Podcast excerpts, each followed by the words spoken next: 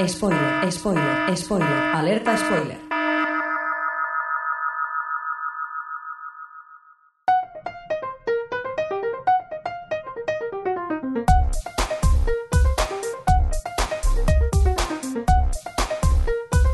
Ciencias Políticas con Sergio Jiménez.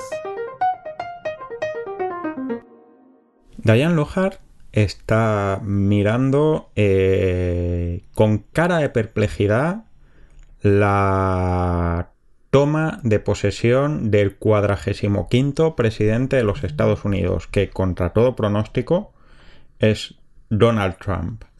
Eh, cuando precisamente el mundo liberal estadounidense se la daba como muy felices tras haber logrado el primer presidente de los Estados Unidos de color, Barack Obama, eh, su sucesor es precisamente una persona que representa gran parte de todo lo que odia el establishment liberal. Este momento marca no solo un giro muy importante en la política y la sociedad de Estados Unidos y en su historia, sino también eh, algo menos importante pero mucho más gratificante y entretenido, un cambio enorme en el tono del universo del matrimonio King, que había generado inicialmente la estupenda serie de Good Wife y que luego tuvo que adaptarse eh, al mundo de Donald Trump en The Good Fight, spin-off protagonizado por Christine Baranski en el papel de Diane Lockhart, eh, abogada liberal, demócrata y muy comprometida con sus ideales políticos. Y quería hablaros, ahora que acaba de terminar, hace unos días, cuando grabo esto de eh, Good Fight, quería hablaros un poco de cómo estas dos series hablan de lo que ha pasado en Estados Unidos durante los últimos 13, 14 años desde el nacimiento de la serie original a la finalización de la serie actual. 13 o 14 años eh, repartidos entre dos series que van desde la apoteosis de la lucha de los derechos civiles con la victoria de un presidente no solo eh, negro sino además con nombres de origen musulmán sino eh, que han abarcado un presidente eh, que ha tenido un impacto muy importante en la continuidad del sistema democrático de Estados Unidos y hemos vuelto a tener un presidente que había sido presidente con Obama. Trece años en los que hemos podido ver un retrato prácticamente a tiempo real de cómo cambiaba una sociedad que ha pasado por dos crisis económicas, una en 2008 y otra actualmente en 2022, una pandemia prácticamente sin precedentes en el mundo contemporáneo, una eclosión del sector tecnológico como un actor fundamental no solo de la economía y de la producción industrial, sino de la sociedad y de la política, dos impeachments, prácticamente la misma cantidad que toda la historia de Estados Unidos hasta la fecha,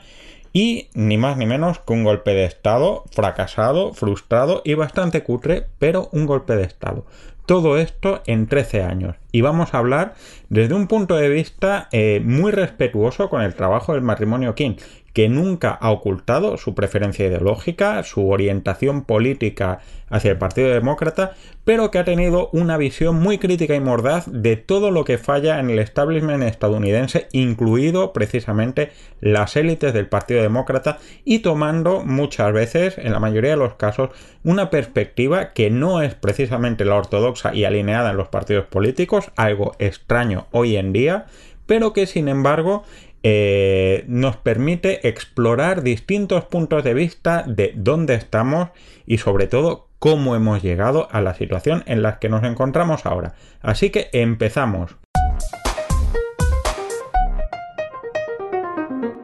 El juez Abernathy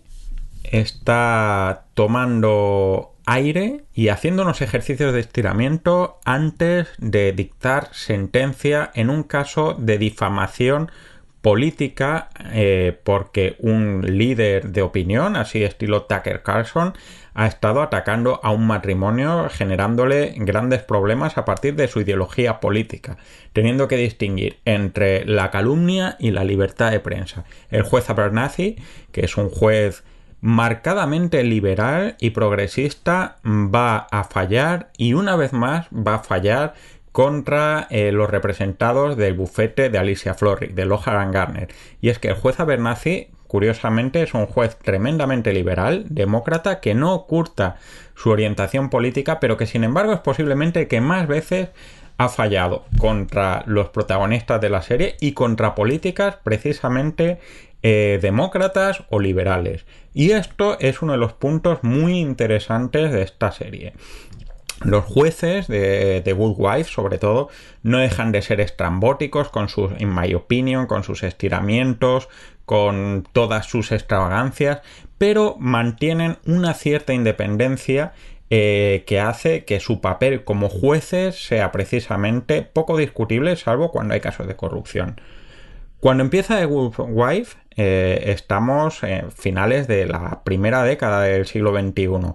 Eh, Barack Obama acaba de ganar las elecciones y, el bufete de la protagonista está en Chicago, la ciudad de Obama y el estado en el que Obama ha hecho su carrera política. Como os digo, como he dicho varias veces, 2008 eh, es un momento muy importante para el liberalismo americano porque ni más ni menos que lograr que una persona de color sea presidente de los Estados Unidos eh, apenas 40 años después de que se generalizaran derechos fundamentales de la gente de color es un grandísimo logro. Era como una culminación de una lucha a los derechos civiles que empieza en los años 50 y 60 y que llega a dar la mayor magistratura a una minoría étnica en el país. Sin embargo, eh, todo esto eh, o este éxito viene acompañado de un contexto complejo. En primer lugar, y esto no está en contra de la agenda liberal, 2008 es un momento en el que hay una crisis económica eh, muy importante, una crisis económica que ataca a los conceptos básicos del capitalismo especulativo que había crecido especialmente a raíz de finales de los 90 a partir de las doctrinas más liberales, ¿no? Eh, si tenéis suficiente edad y, y lo recordáis, eh, podéis eh, tener en la retina cuando Nicolás Sarkozy decía que había que reinventar el capitalismo porque la crisis de 2008 es el fruto de una crisis resultado de una mm, economía especulativa de origen financiero que no corresponde a la realidad productiva del país. Eh, esto entra también en línea de, estos postulados liberales, convencionales, menos atados al, al poder económico eh, de Wall Street que, por ejemplo, el Partido Republicano con esa doctrina tan liberal era, eh, heredada de, Hayek y Nozick y de la escuela de Chicago, esta gente que cree que el Estado tiene que tener un papel muy mínimo y, e hipervitaminar el mercado financiero para que genere riqueza, ¿no? Eh, era un momento de, gran alegría y, de gran optimismo para este movimiento liberal dentro de que hay una crisis económica que hay que gestionar y, que le tocó gestionar en gran medida a, Obama y en la que eh, la principal cuestión del sistema en ese momento era hasta qué punto las élites eran inocentes o culpables de habernos llevado a esa crisis, ¿no? Cómo la corrupción pasa de ser una pequeña actividad eh, marginal y delictiva de determinados individuos a cómo esa corrupción ha hecho que lleguemos a una crisis económica tan grande. Eh, mejor dicho, si hubieran sido más honestas esas élites políticas, podríamos haber evitado una crisis económica de esta índole. Y no en vano, el primer drama, el drama original de The Good Wife, es precisamente el de una mujer que se mantiene fiel a su marido, eh, que es un cargo político, que es fiscal del distrito eh, en Chicago, que coincide que es corrupto, ¿no? Y, esa es no, no, es un elemento neutral. El hecho de que Alicia Frorick tenga que eh, mantenerse fiel o al menos aparentemente fiel ante un marido que parece que es corrupto y que no es honesto y que le ha llevado a una crisis, justo precisamente en el momento en el que estamos en una crisis de 2008, en el que desde luego estamos viendo la crisis de Enron, de Lehman Brothers, de, esa economía especulativa, de esas élites complacientes y demás, pues no es accesorio. Pero mm, volvemos a hablar hasta qué punto el papel de las élites es, como decíamos en el programa de la corrupción, que es precisamente el anterior a, este, eh, es una actividad delictiva marginal o si es un tema sistémico. E iros un poco atrás también en, Europa es el tiempo de los indignados, del 15M, del nacimiento de Podemos, de cómo eh, toda esta distinción de, la falta de neutralidad de las élites políticas en la causa de la crisis a la que nos lleva. Todo esto acompañado de un contexto en el que empieza a haber algunos mm, interrogantes o situaciones complicadas. En primer lugar, las redes sociales y las empresas tecnológicas se convierten en actores fundamentales no solo de la economía y no solo de la tecnología, sino de la sociedad. Este remedo de Google, que es Chung Hum, eh, con Neil Grossman, el remedo que hay también de, Facebook, eh, todas estas empresas tienen un papel muy importante a lo largo precisamente de The Good Wife eh, porque tienen, son medios, son elementos que distribuyen información, que generan debate, que canalizan debate, pero a la vez son actores económicos con un interés eh, que no es neutro, ¿no? Y lo encontramos muchas veces en, distintos casos que después vamos a, comentar. En segundo lugar, hablamos de medios editorializantes, ¿no? De estos medios que, hablan más de opinión pública y dan más noticias de opinión que noticias, generando una opinión y un debate. Esta anécdota con la que iniciábamos eh, este bloque hablando del juez Abernathy, eh, cuando habla precisamente de si, si, hay injurias y calumnias, si el, presentador eh, conoce o no, sabe si está mintiendo o no antes de dar una opinión o de dar una noticia.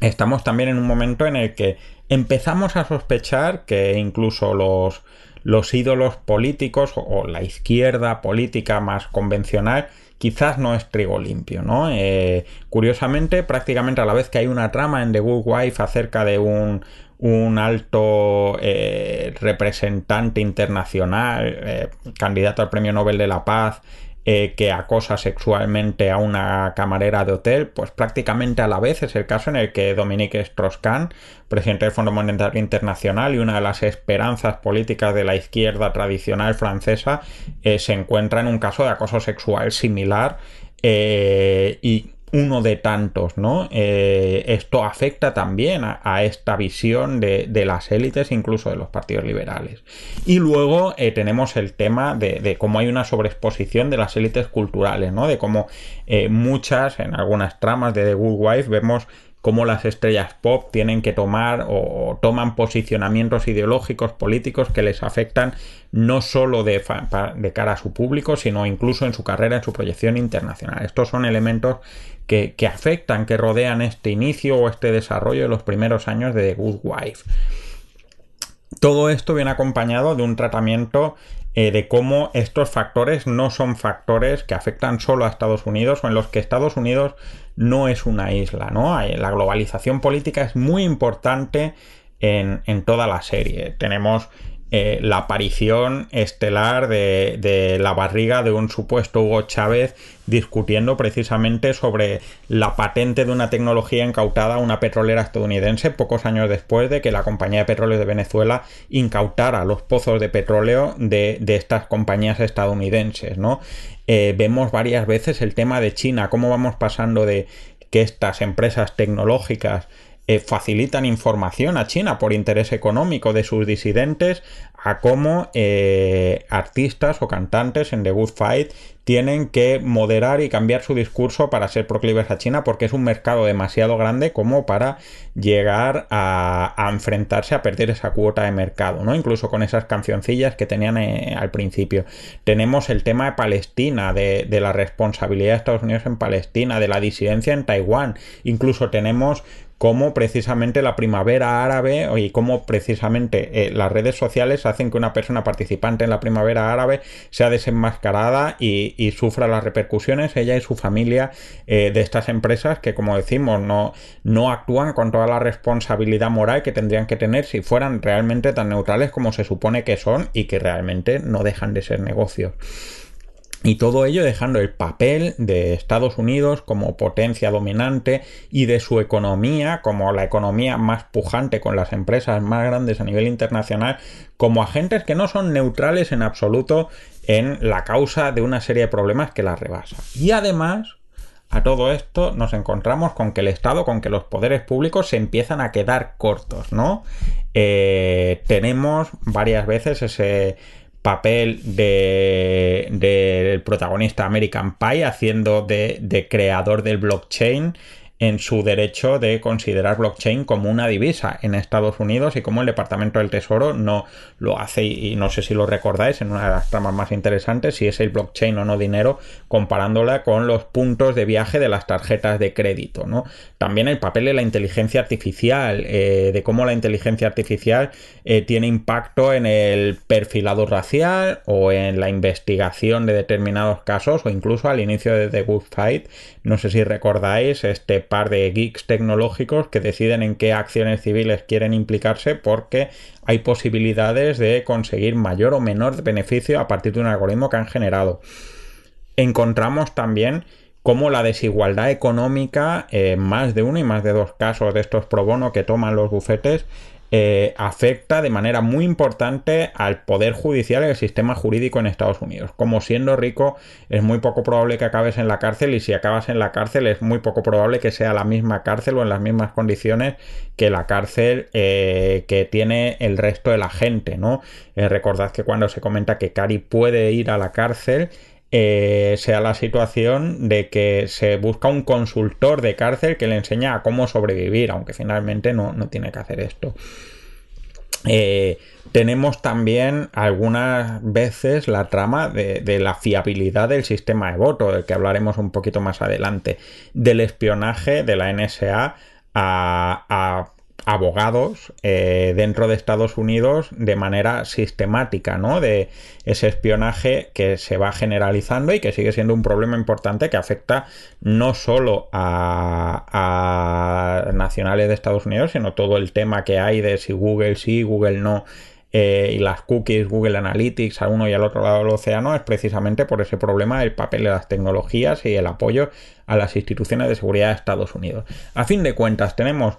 eh, lo que se supone que era el culmen de la lucha por los derechos civiles y, la victoria del liberalismo sobre eh, la doctrina neocon de, George W. Bush en 2001, que parecía imbatible después del 11S, y sin embargo empezamos a ver o vemos que hay una serie de goteras eh, sociales, económicas y políticas a la que las instituciones empiezan a no poder responder. ¿Qué pasará con esto? Estás escuchando Ciencias Políticas. Dayan se despierta un poco desorientada y el mundo en el que se mueve es un mundo un poco distinto. Es un mundo en el que Donald Trump no ha ganado las elecciones, sino que lo ha hecho Hillary Clinton y en el que eh, muchos de los problemas que creía que, que había con la presidencia de Trump eh, existen también en ese mundo. Incluso algunos problemas que, que no existían, eh, como por ejemplo ese descubrimiento del Me Too y del acoso sexual a cargo de Harvey Weinstein y, de esas élites políticas, económicas y culturales, eh, no existe porque Harvey Weinstein, demócrata y apoyo a los demócratas durante mucho tiempo, es intocable bajo una Hillary Clinton. Eh, quizás la caída del establishment demócrata al caer, al perder Hillary Clinton, ha permitido hacer un cambio de algunas cosas que no funcionaban del todo bien. Eh, esta distopía marca un cambio muy importante en una serie de eh, que, como era The Good Fight, que empieza muy centrada, muy obsesionada con el tema de Donald Trump y que a raíz de este episodio un poco como que asume que quizás eh, hay que seguir adelante, que hay que dejar de lamentar lo, terrible que es la victoria de Donald Trump, porque en realidad, mm, siendo mejor o peor, hay algunas cosas que han pasado que, que era necesario que pasaran y que eran buenas y que sin embargo eh, los demócratas no son esos santos ideales que, tendrían que valer. Y a partir de ahí la serie deja de estar tan obsesionada con esa sex tape, con esa supuesta Melania Trump pidiendo el divorcio, etcétera, etcétera, hacia una serie un poco más despegada de esa agenda política. Eh, creo que este apartado recoge bastante eh, esta perspectiva que, han tenido en todo momento los King, pero que han tenido que ir evidenciando. Y es que a raíz de la victoria de Trump y de cómo la política estadounidense se iba convirtiendo en un pequeño circo, han abrazado eh, la metáfora, han abrazado la sátira política, pasando a convertirse de un drama legal a una comedia política bastante sólida, posiblemente en la línea de lo que era ese Brain Dead eh, que, en España no, no, se llegó a ver. lo cierto es que a raíz de la victoria de Trump, o más o menos contemporáneamente a la victoria de Trump, esas élites liberales eh, que estaban en, su punto álgido con la victoria de Obama colapsan y colapsan eh, como fruto de su propia codicia y de su propia arrogancia. Recordad que The Good Fight empieza porque Diane estaba pensando en retirarse y, su compadre, el, eh, Rindel eh, es un remedo, una aproximación a Bernie Madoff que no deja de ser una persona que timó mm, con un timo piramidal a élites demócratas que se habían tirado la década anterior burlándose de cómo había pasado el caso Enron y de cómo esas élites mm, republicanas económicas eran malvadas y habían destrozado esto y, luego descubres que, te han timado y te han timado con la misma codicia y te han timado de la misma manera. Y poco después tenemos precisamente este caso Weinstein, ¿no? Vemos cómo esas élites liberales tan que han sido tan condescendientes, que han mirado tanto eh, por encima del hombro y que se ve a lo largo de toda la serie, eh, no solo al Partido Republicano, sino a los votantes republicanos, incluso a muchos votantes liberales y demócratas, estaban tan ensimismadas en, su mundo que, ni entienden qué ha pasado con Donald Trump, ni entienden que son tan falibles y son tan inútiles como pueden ser las élites demócratas porque la mediocracia y la estupidez y la codicia no es algo que sea necesariamente partidista. Eh, a raíz de la presidencia de, Donald Trump aparecen una serie de, fenómenos que son nuevos y que van generando debates eh, identitarios y políticos muy sólidos. No vamos a decir que no tienen precedentes porque estoy seguro que esto tiene precedentes. No creo que la lucha por los derechos civiles o incluso la lucha contra el fin de la esclavitud fueran menos conflictivos que muchos de los debates que nos encontramos ahora. Pero por ejemplo,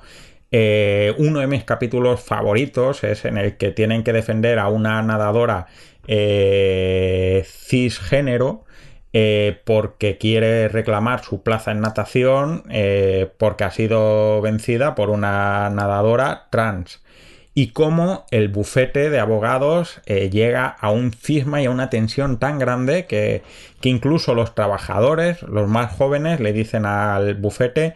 que tienen que dejar de defender ese caso y si no se van a ir a la huelga y comentan precisamente eh, los, los, abogados, dicen, no puedo entender, defendemos constantemente violadores y narcotraficantes y no hay ningún problema, pero cuando defendemos una chica que quiere ir a los Juegos Olímpicos frente a una chica trans, estamos en esta situación en la que estamos más presionados que cuando hemos defendido a asesinos en serie. Y ese es un problema muy importante. Algunos temas de, política que estaban muy asentados políticamente y que no generan un conflicto interno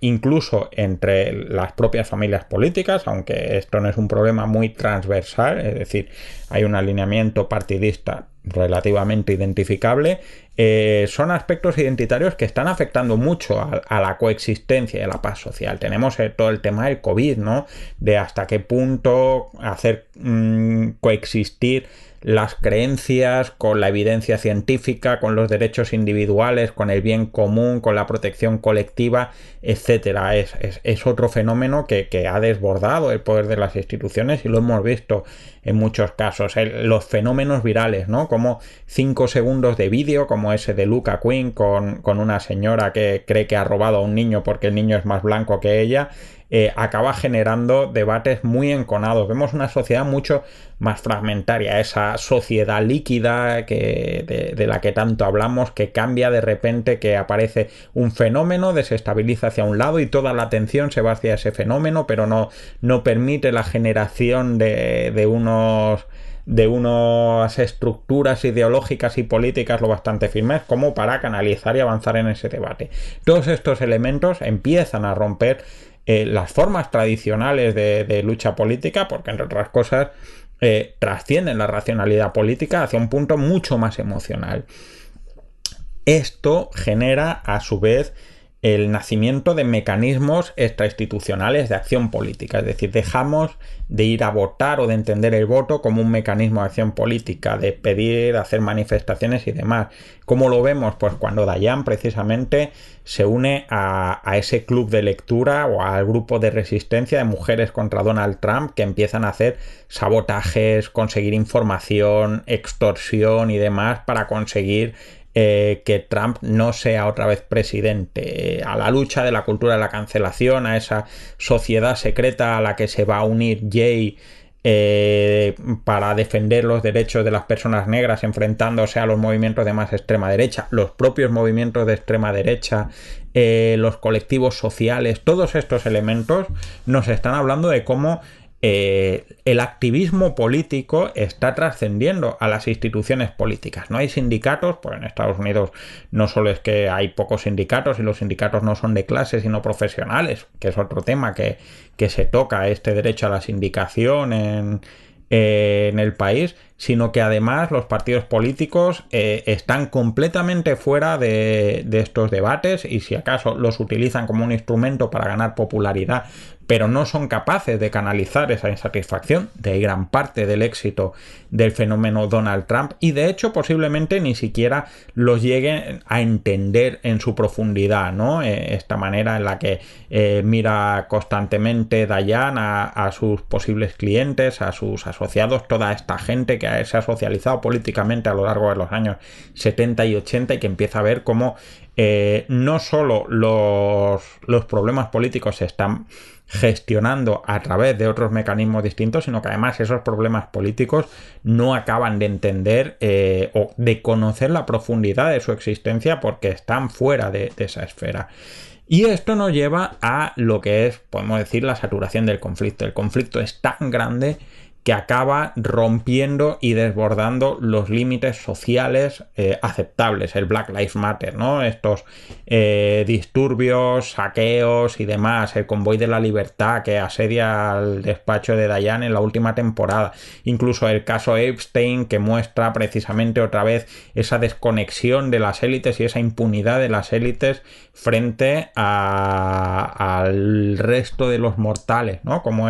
esa parodia de que al final Epstein lo que hace es conservar su pene en, una isla desierta para ver si se puede resucitar, eh, muestra cómo esas élites, incluso las élites más corruptas, están completamente a su bola y pasan de todo lo demás, ¿no?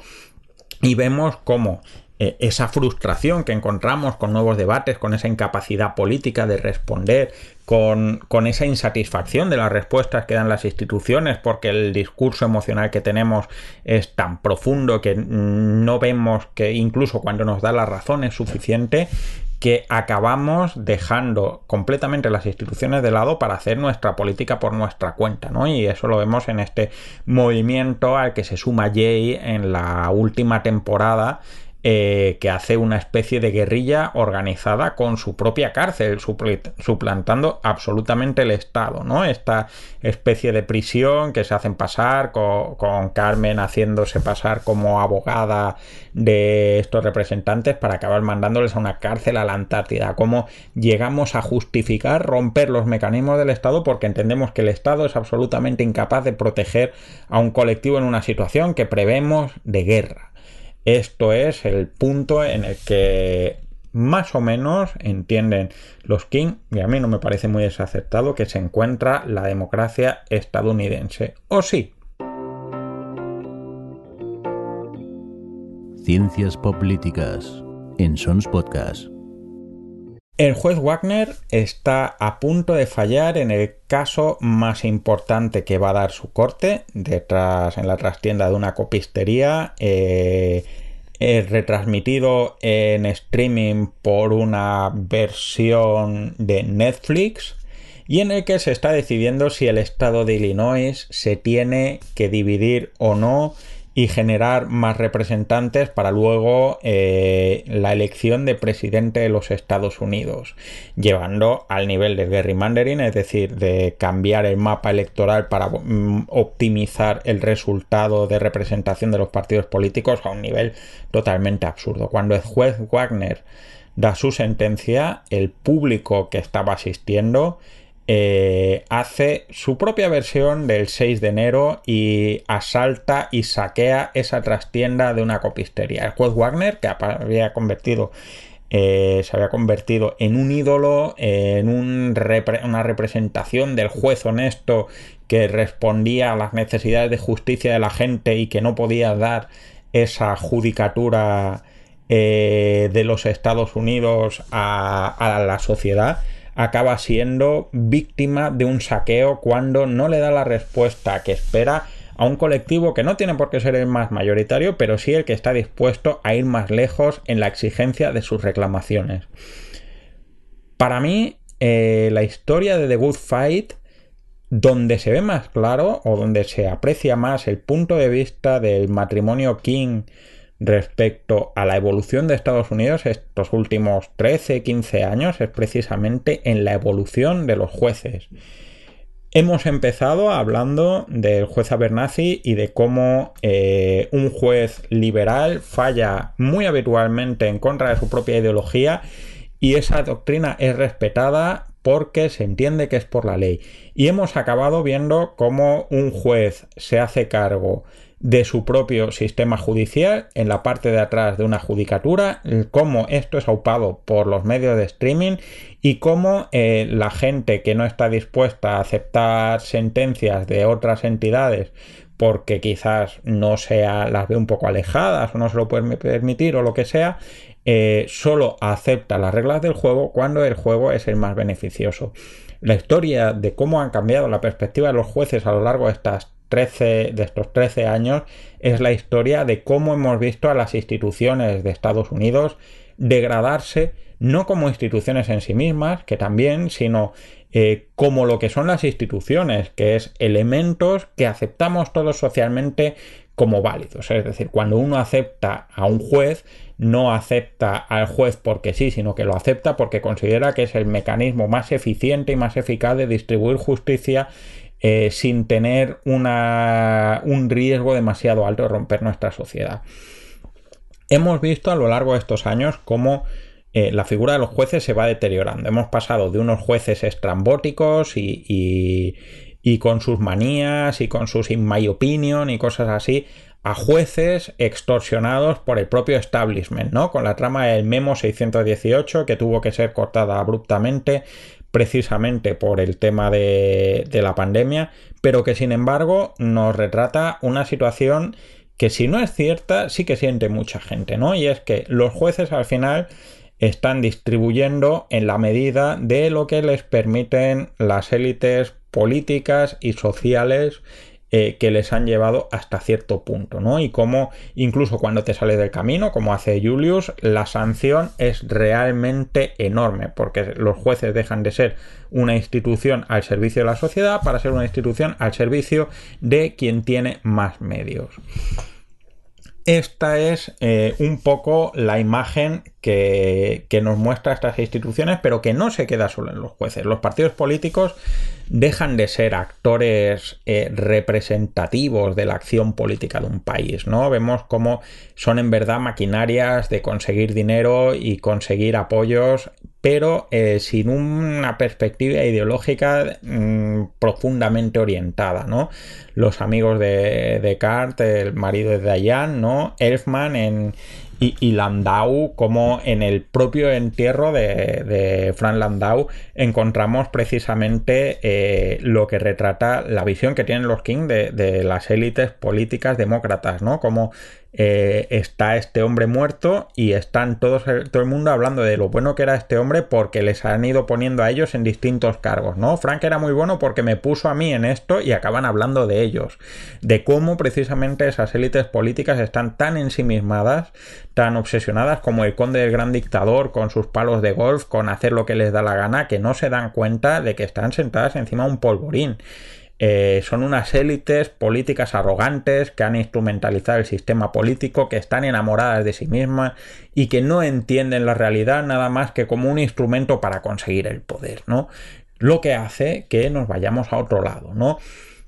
tenemos el problema de la tecnología y la economía, de cómo las grandes tecnológicas son jueces y parte, ¿no? Ese mesianismo tecnológico que precisamente también en este penúltimo capítulo Neil Grossman, el dueño de Changhum, quiere comprar el Partido Demócrata y, y, echar a las élites porque cree que no lo están haciendo bien, ¿no? Porque como él tiene dinero y es muy listo, ya puede decirnos cómo constituir nuestro sistema político. Un señor que, sin embargo, hemos visto varias veces que ha cedido datos a China, que ha tenido su interés empresarial, que no está neutro de, de, ese cinismo y de esa instrumentalización de la que hablamos de otras élites, sin embargo, eh, que se considera más exitoso. ¿Por qué? Porque es listo y es bueno en matemáticas haciendo algoritmos. Nada que ver con, por ejemplo, este Elon Musk que tenemos ahora. Estas empresas eh, son muy innovadoras, muy disruptivas, han gastado mucho en comunicación, dan servicios que nos gustan, pero no dejan de ser empresas y más de una y más de dos veces hemos visto cómo han cedido eh, derechos fundamentales de muchas personas por interés comercial, ¿no? Esto nos lleva a la a la generalización o la aceptación de la acción social directa, ¿no? De, vemos que las élites son impunes, que no están dispuestas a arreglar nuestros problemas, vemos que los jueces son un instrumento eh, totalmente inútil y que los otros están dispuestos a ir hacia ese punto. Y es muy interesante eh, cómo hablamos en la última temporada de Good Fight precisamente de la teoría de la futura guerra civil americana, ¿no? Eh, de cómo eh, Marisa piensa en comprarse un arma para ir armada porque cree que, la van a matar por ser judía, eh, porque cree que viene una guerra civil. Pero lo que de verdad me parece, igual que he dicho, que lo que muestra el deterioro de, las instituciones americanas en The Good Wife y The Good Fight es eh, la figura de los jueces, lo que demuestra el deterioro de la sociedad americana es el fin de los detectives. Pensad que los detectives han sido muy importantes a lo largo de, las dos series, ¿no? Esa Calinda muy decidida que, que estaba dispuesta a llegar hasta, hasta el mayor de los extremos eh, para conseguir las pruebas, las evidencias que necesitaba, a Marisa Gol, esa pispireta eh, abogada, a Jay, que es un tipo con muchos recursos y que tiene una implicación política y que es un migrante ilegal, a, a Kalmar, a, a, todos estos detectives. ¿Qué es lo que ha pasado con los detectives? Pues, ¿qué ha pasado con los detectives? Los detectives no dejan de ser esos personajes heroicos que tienen que conseguir las pruebas, las evidencias para demostrar de manera irrefutable que sus clientes son inocentes eh, o que los acusados son culpables. Son los que si consiguen la evidencia, los que si consiguen la verdad, van a lograr que los jueces, les guste o no, como a nuestro buen Abernathy, hagan justicia. ¿Qué es lo que pasa? Que si dejamos de creer que los jueces sirven para hacer justicia, ¿para qué necesitamos detectives? ¿Qué importa la verdad? si ya sabemos que las reglas están trucadas. ¿Y cuántos detectives quedan al final de Good Fight? Ninguno. Kalinda se ha ido huyendo de los crímenes, de la amenaza de Lemon Bishop, y Jay se ha ido a ese grupo subversivo militante negro que tiene su propia cárcel en la Antártida, y Marisa ha decidido hacerse abogada. La verdad ha dejado de ser importante porque las instituciones viven de espalda a la realidad y la están instrumentalizando para conseguir el poder, que al final de cuentas es de lo que se trata, la política, ¿no? Lo que es mm, realmente mm, bonito o, interesante es que eh, prácticamente a la vez que cerraba la serie eh, y este arco de 13 años, eh, Diane tiene que decidir entre su nuevo interés romántico, este médico que le da, le da drogas para salir de la depresión, o eh, Karma Bay, este eh, republicano honesto de la NRA y demás. Y Diane finalmente decide que con quien se va es con Cart, pese a sus diferencias ideológicas, pese a que se ha perdido un poco esa pasión y demás, porque en el fondo le quiere. A fin de cuentas, para mí la historia de Diane Cart es la historia de, esta sociedad americana que está, puede estar muy rota, pero que todavía tiene la posibilidad de encontrar puntos de entendimiento, ¿no? Eh, curiosamente, a la vez que pasa esto, eran las midterms americanas y, y este Donald Trump que había hecho campaña muy activa negando las, la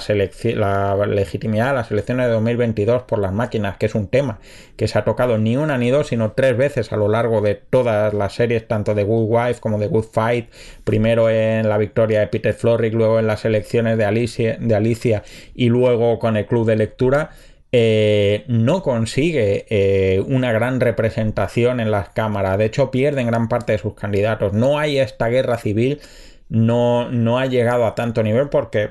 mm, parece que mayoritariamente la sociedad americana no llega a creerse, al menos de momento, que eh, las elecciones no son válidas, salvo en algunos puntos, ¿no? Que quizás la cosa no esté tan rota como nos hace creer precisamente toda esta doctrina de la urgencia. Y es que, a fin de cuentas, lo que las instituciones son lo que nos permiten entendernos, pero lo que construyen las instituciones son las ganas de entendernos y de construir un camino juntos. Y creo que ese mensaje que nos dan al final Diane y Carr de, quedarse ellos juntos pese a sus diferencias es eh, el mensaje que acaba calando a raíz de estas elecciones en las que el Partido Demócrata no ha ganado evidentemente, pero tampoco ha salido hundido y sobre todo quien no ha ganado ha sido quien decía que las reglas del juego solo son las buenas si ellos son los que ganan. Estás escuchando Ciencias Políticas. Bueno, espero que te haya gustado todo esto. Yo lo he pasado muy bien. La verdad es que ha sido todo un viaje. Estos 13 años han sido eh, dos series que he disfrutado enormemente, que espero poder revisitar de aquí a unos años y, y disfrutarlas todo lo que se merecen y espero que lo hayas pasado bien en este podcast. Ya sabes que estamos eh, en redes sociales, en Twitter, arroba poder y series, en Facebook, eh, Ciencias Políticas, eh, tenemos correo electrónico, cienciaspolíticas arroba gmail, si quieres algún comentario, lo que sea. sabes que puedes dejar comentarios en iVoox o sobre todo en la página web de Sons eh, que, lleva, como todos estos estupendos podcasts, el señor Mirindo, que es el que hace que esto suene bien. Nos vemos muy pronto, eh, espero que te haya gustado. Hasta luego. Acabas de escuchar Ciencias Políticas, un podcast alojado en Sons, red de podcasts. Encuentran más información de este episodio en nuestra página web, sons.red barra ciencias políticas y descubre muchos más podcasts en sons.red.